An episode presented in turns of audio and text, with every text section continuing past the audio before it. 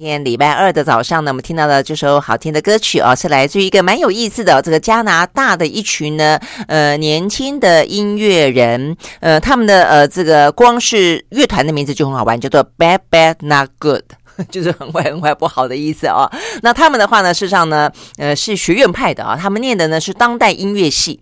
那当代音乐的话呢，他们就自己玩起了他们自己呢充满朝气的、很实验性的啊这个音乐了，包括什么嘻哈啦，包括爵士乐啦等等。所以我们现在听到的这首歌曲，就是呢这个 Bad Bad Not Good 的这个团体，跟另外一个呢，其实呃大概入围过很多次的啊这个加拿大的朱诺奖。包括呢，呃，这个最佳创作人啊等等的这位女歌手，她叫做呢 Charlotte Day Wilson 啊，他们共同来合作，呃，所以呢，一群啊，这个充满了嗯没有框架的、极度自由的啊这些年轻的音乐人们啊所演唱的这首歌曲叫做 In Your Eyes。那呃，今天很不一样，是因为在过年前，我们的呃算是最后一次了哦，我们也在封关嘛，我们封关前的最后一次呢，聊《经济学人》杂志啊。那当然呃，为了这个呃。春节的关系，所以我跟沈云聪呢都图个呃新气象。你没发现我们两个都剪头发了吗？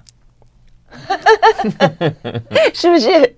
呃，你的白发被你剪的稍微少了一点点。啊、真的吗？对对对，我的乌黑的呃秀发长发被我剪的短了一点。真的，你剪蛮蛮多的耶，还没剪掉。嗯、呃，蛮蛮多的，一半。真的吗？哈，稍微有到一半。嗯，是哦。但因为我头发长得很快，嗯、我是那个青年老妖。嗯。长得很快，没有了。我觉得好像长发留太久了一点，来那个精神好一些。好，呃，我们呢这个迎接新气象。那全球有新气象吗？呃，这期的《经济学人》杂志看起来的话呢，好像不太有啊。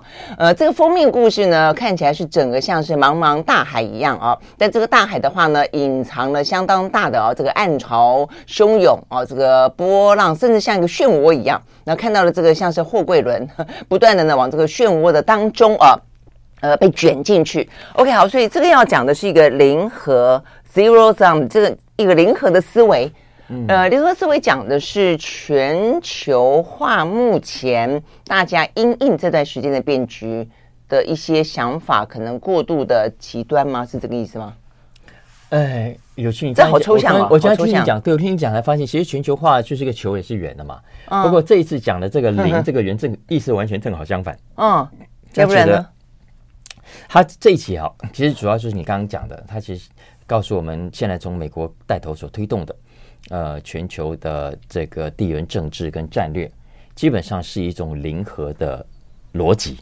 他在讲地缘政治啊，OK，嗯，嗯，嗯，因为以前我们都知道，美国带头推动的是全球化啊，嗯，呃，我们相信经济全球化可以鼓励全球分工，可以。呃，带来更自由的贸易，呃，更开放的竞争，大家可以共存共荣啊。因为当时我包括我们自己在内都相信，呃，当竞争越开放，企业的生产品质会更好，服务品质会更好，创新也会更多。嗯、总的来说，价格也会更低，消费者会大家一起受惠。所以过去这二三十年来，三四十年来的全球化的的历程，我们看到，哎，也的确是这样。嗯，呃，中国经济起飞了，印度。老百姓的生活改善了，非洲很多人民脱贫了，嗯，就是赤脱这个从呃生基本一块钱两块钱美金的的这种这种人口大幅的在减少，所以这我们看到了全球化的好处。可是呢，这两年来我们可以看到的是一个完全相反的方向。那同样是由美国带头，嗯，但是已经不再喊全球化了。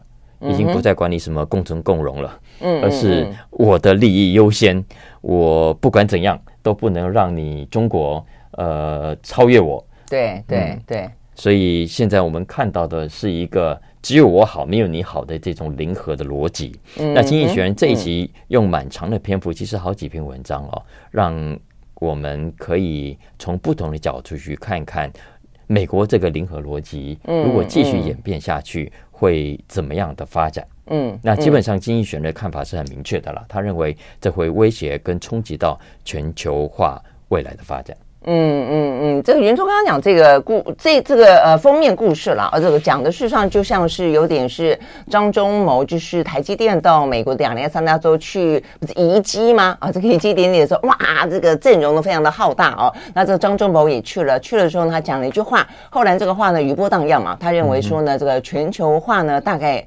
呃就是已经终结了啦，啊，他对这个全球化呢感到非常的悲观。但是呢，他这个话一出来之后，基本上很多呃。不同的产业的呃这些呃精英啊、这些领导人都未必持同样的看法了啊，这所以产官学界对于这个事情，其实我觉得有一种是主观的期待跟那个真正的分析。我觉得不管就期待跟分析来说，都有不同的一些意见啊。那刚才云特讲到这些这些《经济学人》杂志，事实上在过去一整年，大家都会发现说所谓的锻炼啊，不管是因为疫情所导致的，不管是地缘政治所导致的，呃，总而言之的话呢，有点去全球化哦。那只这个去全球化到底。呢，呃，是好是坏哦？那美国主导，它能够完完全全主导吗？目前看起来确实，呃，这个力道很强啊。嗯，呃，至少我们半导体的产业链，呃，看起来，呃，台湾啦、日本啦、韩国啦，都被迫的要做一些，尤其我们跟韩国嘛，压力特别大，嗯，要被迫做一些呃修正啊，那要去符合美国的利益。嗯，OK，那所以呢，呃。所以怎么样呢？刚刚讲的，包括台积电在内啊，很多、嗯、呃美国的企业，现在本来在中国，本来在韩国，本来在台湾，现在都慢慢被迫。呃，半强迫的要回到美国去，这还只是经济学人这边点到的零和逻辑下所发展的事件之一而已。其实，在整个零和逻辑下，还有另外几个重要的事件的发展，其实都是在同样的呃思考框架里面发生的。那只是我们过去把它当做不同的新闻在看，其实骨子里、背地里根本上就是一个零和逻辑的共同展现。哪些事情呢？包括第一个，我们看到了美国现在不政府不断的撒钱。呃，不断的鼓励自己国内的各种的产业，从基础建设，嗯，到鼓励绿能，到鼓励科技业，嗯，所以政府撒钱这件事情啊，其实就已经是很明显的差别待遇了，嗯哼，啊，所以我们之前有有聊过这件事情，其实让很多、嗯、对这一大大幅的补贴，其实已经嗯、呃、让很多的这个。过去的全球化说大家一起做的这个逻辑，就整个给改写了。嗯哼。再来第二个，还有包括限制外国资金进入自己国家的市场。嗯。为什么？因为就是要避免国内的企业呃受到外资的左右。嗯。其实这点。不只是美国了，中国一直都在这么做。尤其可是过去美国都在批评中国嘛，所以记不记得那个时候，每次呢，这个在呃川普上台之前，后来川普为什么非常严厉的抨击啊这个中国大陆呢？事实上，好像听起来呢很有他的道理的地方，就在于说我每次都跟你谈，你都说好，问题是好了半天呢，尤其是市场准入，准半天也没有准进去，就是说你都用你自己的内部的补贴啦，用各式各样的政策东卡西卡，东卡西卡，但是这样听起来，对对对，那对于美国来。来说，市场也是一样嘛，所以其实也不只是中国，日本也是啊。嗯、就是长期以来，日本市场跟美国商企业气得牙痒痒的，也没有办法呀。嗯、就是日本就是很保护自己啊、嗯、啊。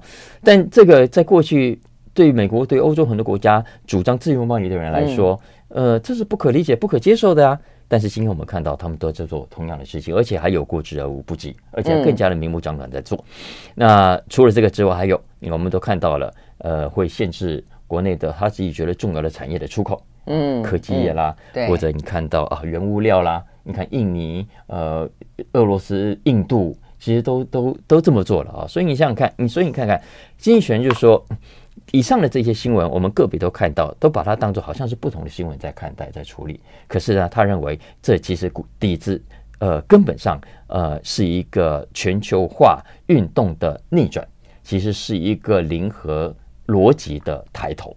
嗯嗯，OK，好，所以呢，其实再简单一点讲，有点像是美国那么一些年来不断的倡议这个全球化，但是现在他也不跟你玩这个东西，他发现你也不跟我玩，所以我也不跟你玩，然后呢，加入了这个不要全球化，不断的堆高贸易呃壁垒，然后不断的呢呃替自己的呃国家的企业去保护它，去去补贴它的时候，嗯，那会怎么样，对不对？对对对对，我们我们现在有广告吗？对，我们要听众了，进广告，马上回来。What's the fun? What's the fun?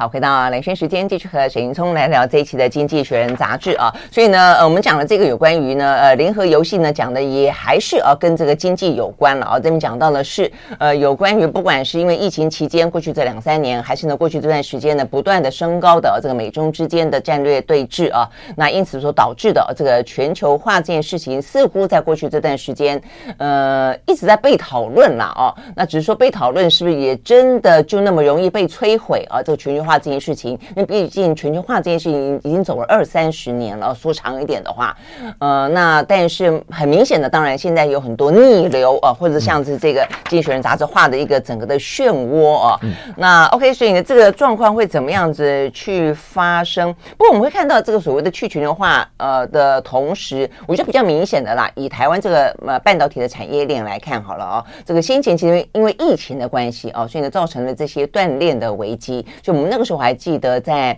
呃俄乌战争发生以前，美中啊、呃、这个科技战之前，其实大家是真的就觉得因应了啊这个。呃，所谓的呃疫情之后要有的经济韧性，本来就应该让这个链可能变得短一点，或者说长短链并存。我觉得这是一个关键啊。所以那时候就很多就是开始要挪啊，要移啊，包括现在就算美中的因素加进来之后啊，台积电就算搬到美国去，诶，可是它其实也搬日本，它也搬德国哦。所以呢，呃，对他来说，某个程度来讲，等于是加速了它的全球布局。你可以从这个角度去看啊。所以呢，到底有没有可能？呃，一个长短链并存啊，一个所谓的呃，不管是不是去全球化啊，但是同样它不至于到摧毁全球化，我不知道。我就是觉得这个问题事实上是大家非常呃认真去讨论的，因为这跟企业布局有关嘛，这也跟国家的布局有关嘛。嗯，是。其实经济学人有回答你刚刚讲的这个疑虑啊，嗯，所以没有说在政治上啊，我们看到去全球化啦，把工厂搬回美国，在美国当然是受到欢迎的，嗯嗯，因为首先第一个。老实说了，过去这段时间来一直帮助你中国、帮助你印度、帮助你这些新兴国家成长。本来预期呢，希望拉动成为我们西方国家的盟友啊，成为我们一部分。结果长期来完没有嘛？是啊。然后现在你还吸走了我们大量的制造业，害我们失去了很多的就业机会。所以现在很多人就就是觉得不对，我就是要修理中国啊，而且感谢可以压下中国，对美国来说也是符合美国未来要的利益。而且呢，呃。美国老实说过，这这段时间已经觉得 政府严重失能，国家正在往错误的方向去。大部分的民调都这样子显示。所以接下来如果可以靠政府来导正过去很开放啊、自由竞争的民间企业做不到的任务，嗯，其实也是一件好事啊。可是呢，经济学人认为，嗯，这种零和逻辑下的策略也不是一个聪明的策略。嗯，为什么呢？就是你包括你刚刚讲的第一个，什么叫长短链？长短链意思就是要企业重复的投资。要企业除了原本的供应链之外，再打造一个。嗯嗯。那再打造一个，要不要另外再花钱？要不要这样另外投资？呃，这个新的投资是不是另外？其实假设在没有这个要求的情况底下，没有这个零和逻辑情况下，是完全不必要，它不会存在，它不会发生。就应该台积电，台积电现在为了要到亚利桑那去，你看这段时间，他们自己也说，呃，都培训了。一千一上千个，一千多可能我看可能实际数字更多的来自台湾的跟美国的工程师啊。那现在我我印象好像六百台湾六百个美国嘛啊，将来就送到美国去。那其实这种仇富投资啊，经济学人说，在科技硬体啦，在绿能不只是高科技啊，绿能啊，在电子产等等产业，其实是非常大的。总共呢会高达三点一兆到四点六兆美金。相当于 GDP 的百分之三点二到百分之四点八之间，嗯，所以这个重复的投资规模金额都是非常庞大的。然后我们都知道，这种新的投资啊，很多过程中会不会造成新的浪费？会不会造成新的没效率？嗯，而且呢，不要忘了，接下来除了实际上的损失之外啊，经济学人说，你还会让美国损失一些无形的重要的朋友。嗯，啊，这些盟友，比方说上次我们聊到的，你看，你只补贴自己国家的产业，哎，欧洲呢，英国呢，啊，都是你盟友啊，嗯，结果你补贴的只是你自己的国家，你并没有去照顾到这些跟你一起作战的盟友啊，所以美国的这个保护政策在这段时间来，让很多欧洲国家都非常生气的，嗯，那而且不只是欧洲啊，亚洲，难道你美国就不不需要朋友了吗？未来高盛说啊，到二零五零年，印度、印尼会变成全球第三大跟第四大的经济体。长远来看，你不用拉拢这些国家吗？你现在今天为了保护自己的利益，你为了把中国打下去，你等于呃把你几乎所有的筹码都摊出来了，反正我需要这么干。嗯，你未来要怎么去说服这些人再相信你？怎么去教这些朋友成为你自己的阵营之一的好伙伴？嗯嗯嗯嗯。所以经济学人说啊，其实比较正确的方向不应该是去想把中国打下来，去把别人打下来，而是应该回过头去加强美国自己的经济实力，嗯，去加强美国自己经济上的韧性。当然，同时也要保护跟去保持美国在军事上的优势。可是很重要的一点，其实真的就是要回过头更用心的重新打造自己未来的工业。而不是觉得哦，中国你这样好，我还把你的工厂 这些这些设备都给他抢过来，搬到我自己来。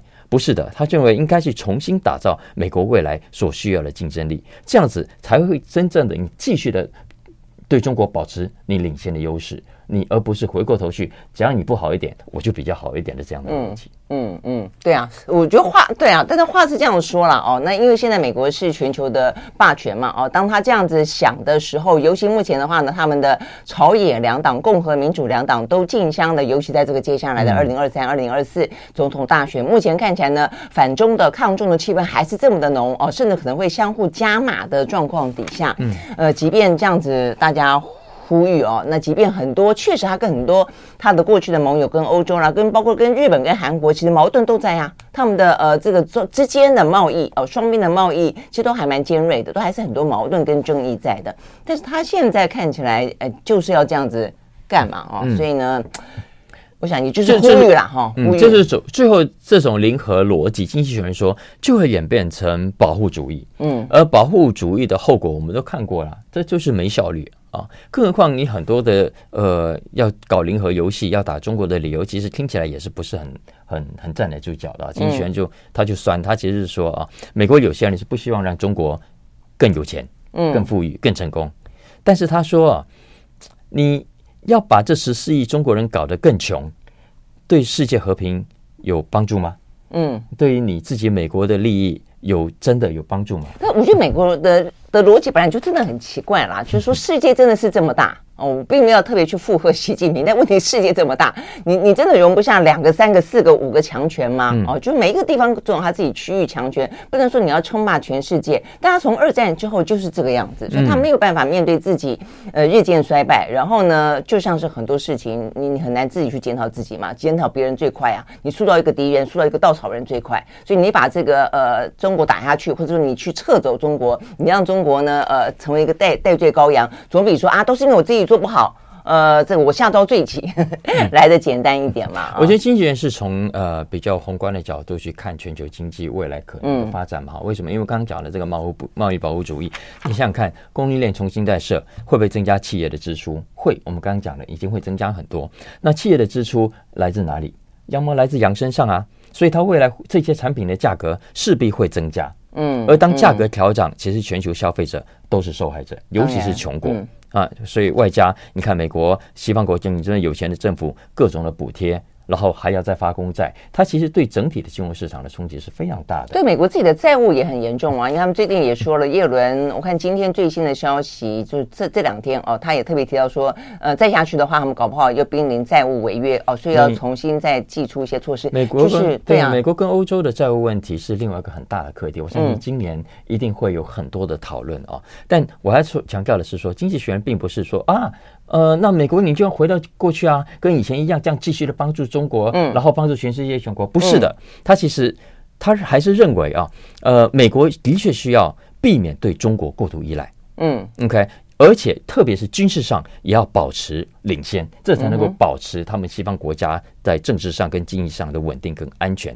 只是呢，他认为，呃，你现在这种零和逻辑是对世界的弊大于利的。嗯啊，所以相反的，你应该用更多其他呃的整合呃共存的方式来达成这个目标。嗯嗯，除非哦这个呃美国的盟友们可以集结起来，告诉他这个老大哥说你别这样干了哦，否则的话呢，这样的一个风可能还在吹一阵子。我们休息，回到现场。I like 好，回到蓝轩时间，继续和沈云聪来聊这一期的《经济学人》杂志。好，接下来的话呢，呃，这个除了全球化哦，这个话题真的是蛮大的一个话题了哦，可能要再继续看下去之外，呃，还有这个期待啊、哦，跟真正可能的转变中间可能会存在一些时间差、一些落差哦。那呃，接下来要聊的是美元，嗯、也是跟美国有关。嗯，美元的话，呃，强势，嗯，呃，我想现在很多。人都很关心美元接下来走的走势了，为什么？嗯、因为去年一度我们看到美金大涨啊，啊，不管对日元、对英镑、对欧元，在去年九月都创下二十年来的新高。嗯、那后来接下来就我们看到过去这两三个月就诶往下再再修正啊，那感觉上就软下去。那因为我们知道美元的上涨对呃美国的制造业来说是非常不利的。美元的上涨也对很多新兴国家、很多穷的国家、很多债务很严重的国家来说，是一个非常严重的心头大患啊！因为你美金涨了，它未来要它举的债都是以美元计债，对，要还债压力也非常的大。所以其实美元所升值所带来的问题是呃无无穷止境的。经经济学人说啊，呃，所以大家其实很关心这个问题。所以如果过去这几个月的美元走势，软下来，呃，慢下来，甚至可能接下来往贬值的方向走，很多国家可能会松一口气。嗯嗯，但是真的会这样吗？嗯，经济学人这一期有一篇文章，如果大家关心这个议题的话，可以去找来看。那根据这篇文章，经济学人说，诶，未必，嗯，好，未必。他的意思是说，过去这段时间的走软，不等于接下来接的这一年啊，美元会继续的走软下去。嗯，相反呢，有可能在未来会。逆转，他认为这一波的呃美元的下修，有可能只是暂时性的。嗯哼，嗯哼，OK，所以它并不会跟着，因为利率目前看起来的话呢，很可能在今年走走走走走走到某个相对的通膨得到控制的顶端的话呢，一般认为说，呃，今年底或者最晚最晚了啊，这个明年初的话呢，这个利率可能可以开始往下修。但所谓的双率哦，这个汇率跟利率哦的压力，事实上过去这段时间是一起来的嘛。我们刚刚讲到的这个美元跟汇率比较有关，那这部分确实把这个全球压的这个就是双率了。啊，这个喘不过气来，诶，那所以利率，呃，如果说走过今年这样的一个呃相对高峰，可能会往下走。那汇率呢？它的预估当中会觉得要走多久？嗯没错，呃，刚蓝轩讲这个利率啊，的确是过去美元走强的原因，嗯、也是这一次经济学人为什么他认为美元未必会走弱的重要的因素。嗯，他说呢，如果大家要了解美元，他为什么认为未来不见得会走弱，要先回头看之前它强的理由。嗯嗯，嗯，美元之所以走强，有三个重要的原因。第一个呢，就是蓝轩刚刚讲的升息，因为我们知道美国联准会去年连续这样出重手。嗯呃，利率从接近于零，一口气到年底升到百分之四点五。嗯，那今年二零二三年看起来还会继续的往上走，有人喊五趴，甚至也有人喊到六趴。嗯、啊，所以这个是过去美国美元之所以会升值的重要理由之一，因为利率越高，你像我如果是投资者，我干嘛这么辛苦去去找那种奇葩八趴的报酬率的股票？嗯，我买美金就好了，我这个存款就可以赚那么好的利息啊，所以这是。美元升值很重要的原因，美元升值的第二个原因是恐惧，啊，呃，乌克兰战争啊，嗯，呃，中美贸易战啊，这些其实都是全球不稳定的因子。那我们都知道，呃，当全球发生动荡不稳定的时候，投资者最喜欢买什么？当然就是买美金哦，所以这是推升美金上涨的第二个重要的原因。推升美金上，现在大家比较不太比较不买黄金了哈。哎，买啊！你还买吗？因为我都记得好像有稍微看了一下，发现哎，黄金一开始的时候有有点买，后来好像就没有那么多人买了，所以还是一样了，哈，就还是一样受到青睐，还是有的，嗯，因为避风港需要多一点嘛，哈，没错，嗯，再来当然也跟美国的景气有关，嗯，因为去年虽然股市下跌，呃，可是我们都知道美国因为解封，各行各业都缺工，嗯，所以经济上相对是比较热的。没有错哦，物价有在涨，让让老百姓也会想勒紧荷包。可是相较之下，呃，相较于它其他欧洲的国家，相较于同样很严重的日本，所以其其实美国状况还算基本面是比较强的。嗯，所以相较于欧元，相较于英镑，它会升值是非常自然的。这也就是为什么之前美国美元对于几个主要货币会走强的重要的原因。嗯，那我们回头看接下来这一年这三个原因有变化吗？嗯。好像没有，对不对？刚刚包括第一个我们讲的利率，虽然没有错，刚刚讲了，呃，其实最新公布的美国的通膨率有在对，我这样讲，它稍稍的有一点点变化，因为在昨天啊，这个最新的就是说，密西根大学他们都会有一些呃消费者的信心指数嘛啊，它、嗯、因为他们呢做了一个呃也是一样做一个调查之后，发现他们一年期的通膨的预期降到了百分之四，哎，百分之四还蛮低的哦，而且在连续三个月下降，哎，所以呢，昨天公布的密西根大学的呃，等于是过去这个周末公布的啦，呃，它的信心指数突然之间上升了，上升到九个月来的新高，所以算是一点点变化了。嗯嗯嗯，但呃，其实上礼拜美国劳工部公布的最新就业，呃，对对就业还有那个通膨消消费物价指数，嗯嗯，其实也都是改善蛮多，对不对？其实改善蛮多的。嗯、但是呢，经济学人说，嗯，没有没有改到完全让它、嗯、呃松。松懈下来，然后未来不再继续升息。相反，我们可以看到，至少在今年上半年都还是升息的方向，没有错。也许现在已经有分析师在喊下半年可能会向下修正，搞不好会倒过来降息也说不定。不过至少短期内我们看到今年的上半年利率，美国利率还是往上走。嗯，再来恐惧因素有消失吗？中美科技对峙有消失吗？这个倒是没有，这个搞不好。乌克兰跟俄罗斯的战争有任何结束的？影子吗？嗯，也没有啊。所以第二个因素其实也照样存在。再来，景气也是一样。今年欧洲也还是会遇到严重的能源危机跟通膨的压力。那在这种情况下，美国相较诶表现是比较好的。嗯，我们知道今年看起来很多国家都会出现所谓的衰退啊，呃，recession。可是美国看起来会是属于温和性的衰退，不像欧洲这么严重。所以两相比较之下，美元还是强大。嗯嗯，所以在这种情况下，经济，所以经济学人会说啊，呃，他认为这一波的向下修正可能是暂时性的，就是接下来美元继续保持强劲的几率还是比较高。嗯嗯，而且不要忘了哦，他说美元啊，在传统上有所谓的微笑曲线。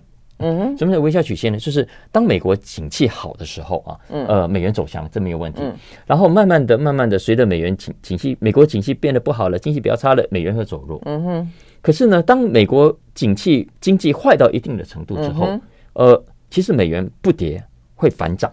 嗯，为什么？因为当美国的景气经济变差，呃，出现了更严重的动荡，甚至金融风暴的时候，嗯哼，大家会去买，代表全世界更糟啊，全世界会受影响。所以说，相对性的就是对，相对所以当全世界越动荡，诶，大家又开始买美金了。所以美元有所谓的微笑曲线。哎、欸，可是你这样讲哦，很好玩。我觉得这个东西的话呢，是因为在过去那么长的一段时间以来，甚至很多人的半辈子或者一辈子哦，就是美美美美国独大的一个世界，美国主导哦所有的一些领域啊。但现在的话呢，其实。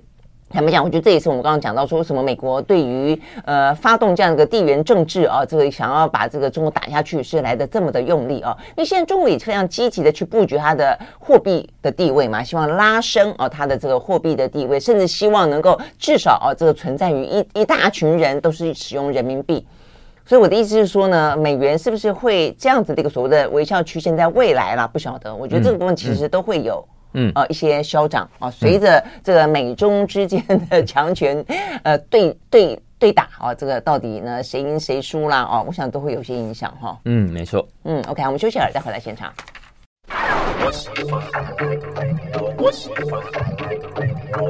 好，回到蓝轩时间，继续和沈云聪来聊这一期的《经济学人》杂志。好，接下来聊一个话题，也是在二零二二年的时候呢，非常受到关注的，就是 FTX 啊，这个加密货币平台破产的事情。好，哎，但是我就在上个礼拜的时候看到一个新闻哦，嗯，呃，讲到是不是 Coinbase 啊？OK，总而言之哦，就是说这个加密货币，大家在讨论说 FTX 啊，会不会让整个的加密货币产业通通啊，呃，信任破产？哎，会发现其实有一些比较。老牌，说老牌也就是过去这些年了啊，但它的步伐走的比较稳，明明还是很年轻，可是在这个圈子突然变老。相对来说这，哎，这个圈子相对来说过一年两年，哇塞，这个已经白头白发苍苍了。好，所以他们就有一些，就是说你真的是呃信用经营的这些币圈一日人间一年，真的也还是不错了哦。OK，所以我们接下来就要聊这个到底呢，这个 FTX 对这个加密货币造成多大的影响？在二零二三年有没有什么新的一些呢分析跟展望？嗯，FTX 这个案子现在都持续。的进行中啊，我想大家呃有有在关注的话，可以参考一下《经济学人》这一期的分析。为什么呢？因为我们都知道 FTX 倒了之后，嗯呃，全世界都有受害者，对，台湾其实也有，对对，所以大家很关心的，当然就是我的钱要不要得回来。对，好，嗯，那真的要得回来哦。呃，所以这一期《经济学人》有给大家一些讯息啊，嗯，我觉得这讯息当然不等于最后的到底真不真的呢，但、嗯、但我觉得可以给大家一些一些方向啊，啊，听起来好像蛮有希望的感觉，去想这件事情啊，正好相反，真的吗？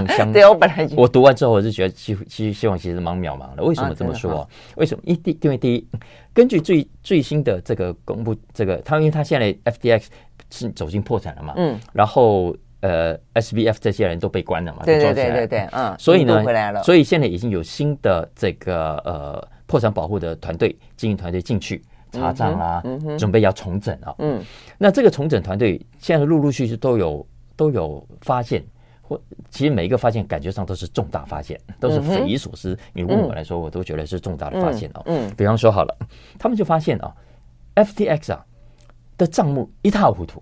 嗯，包括说。客户存在上面的钱，他们几乎没有留下什么明确的记录，那个记录是不完整的。也就是说，也就是说，我们都假设啊，我上网了，我存进了一万块美金，嗯，然后我这里有记录，他们后台也一定有记录，嗯，不管是纸本的还是就数位的，总之是查得到的，嗯。结果这个这个重整团队进去之后，发现从电脑到纸本，他们找不到这些客户们具体的记录。很恐怖吧？等一下，很恐怖。不是你刚刚这样讲，就是说加密货币背后其实很大的一个观念就是所谓的区块链嘛。嗯，区块链它不就是要记账吗？嗯哼。那那为什么这个记账的功能？呃，有很多的原因啊。比方说，我们都知道，像我们听众也在买，我们他都会要求我们输入一堆的密码。嗯，OK，这个密码呢，只有我有跟平台有。嗯嗯嗯。OK，那现在问题是，他发现这个平台，嗯，哎，那个密码不知道在谁手上。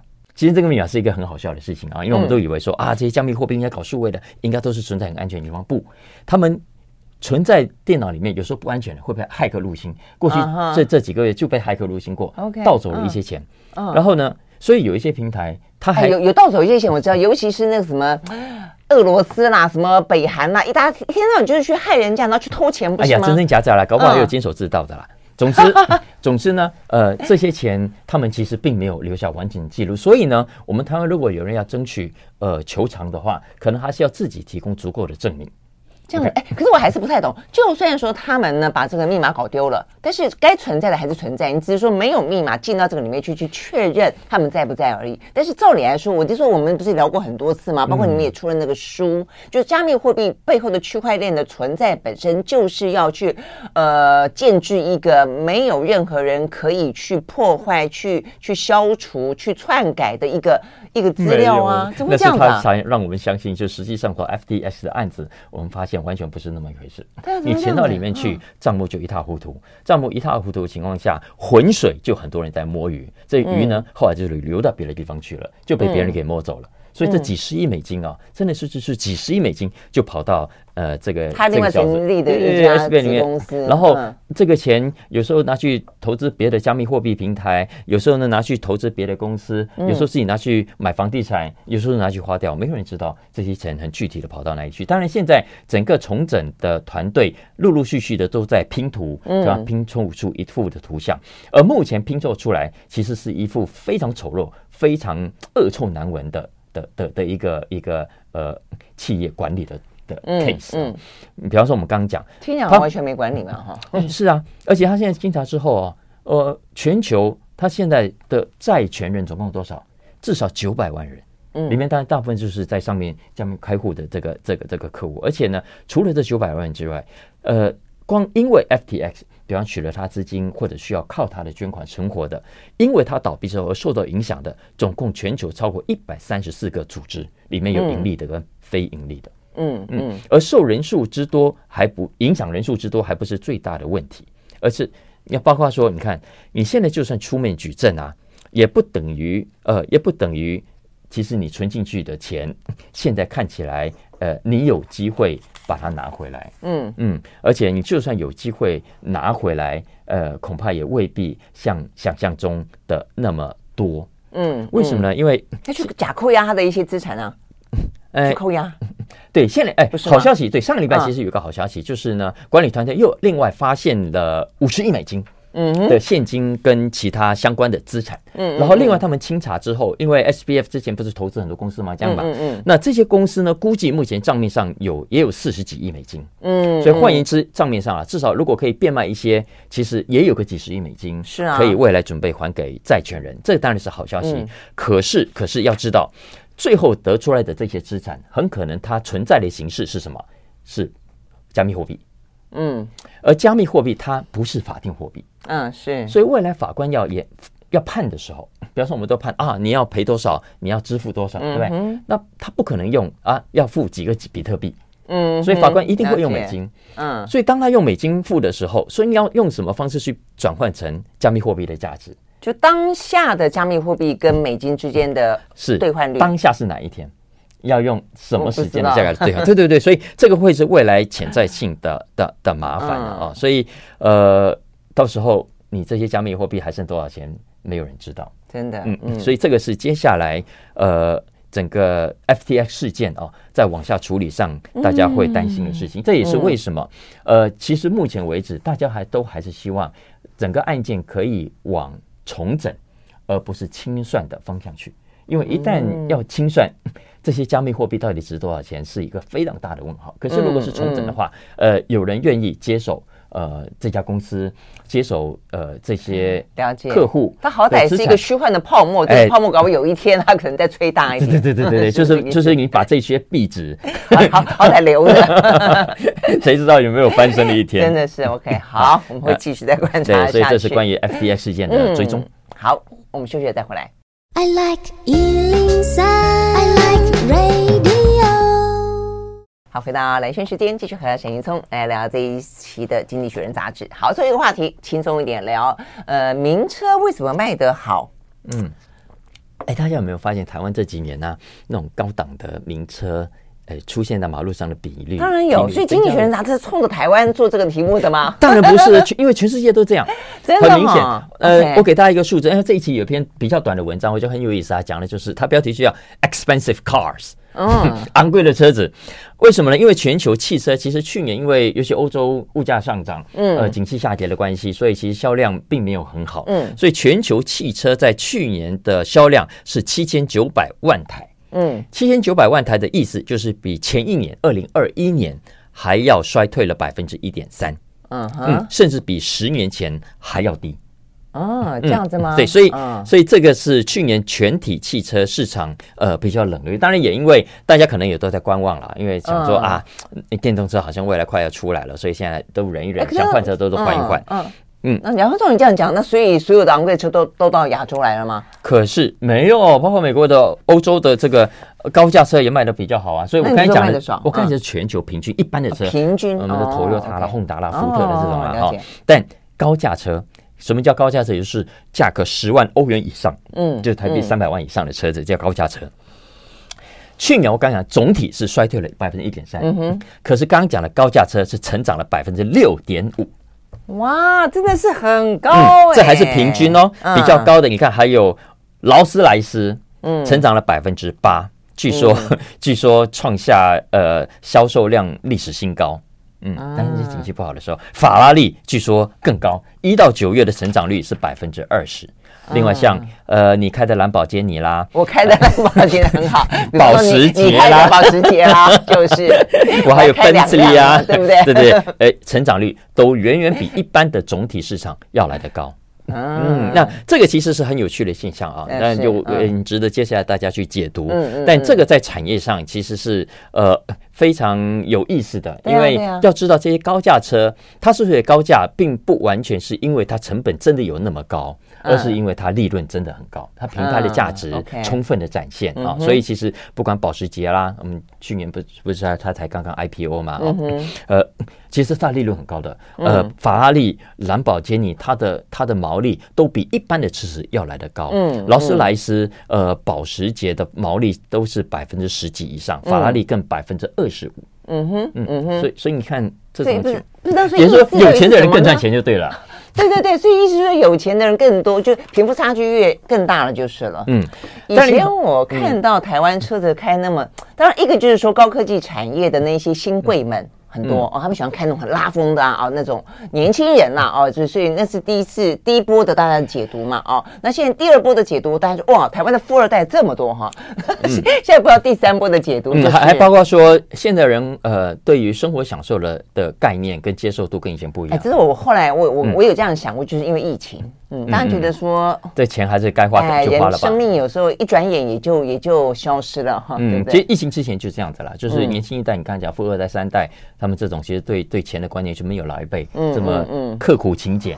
嗯嗯嗯，就是哎，或然后加上很多的呃，其实在美国、欧洲的 baby boomers 也是一样，而觉得我辛苦了一辈子，我觉得最后这个阶段我要好好犒赏自己。嗯，就及时行乐的想法。我要多买一台高级的车，要多买一台跑车来享受。所以我儿子有一次就说，就问我，他说：“爸爸。”我们在高速公路上看到，为什么常常那些跑车啊，嗯，里面都坐着老头子啊？真的吗？本来想象中都是哇，很拉风的那那个那个年轻人，我看到的都是年轻人呢。那可能大家注意的都不一样，还是我们我们眼中的年轻人是他眼中的老头子 啊？这也是可能，要不然就是我们出没的时段不一样，我就是在老头子出没的时段出没，真的。什么时候是老头子？你这样子讲，一大早啊，老人家，老头老头子一早开法拉利出去飙车，这也厉害了。出去打太极，对对对，这样子很好，这样打外单弓，有益身心，可以活到巴黎。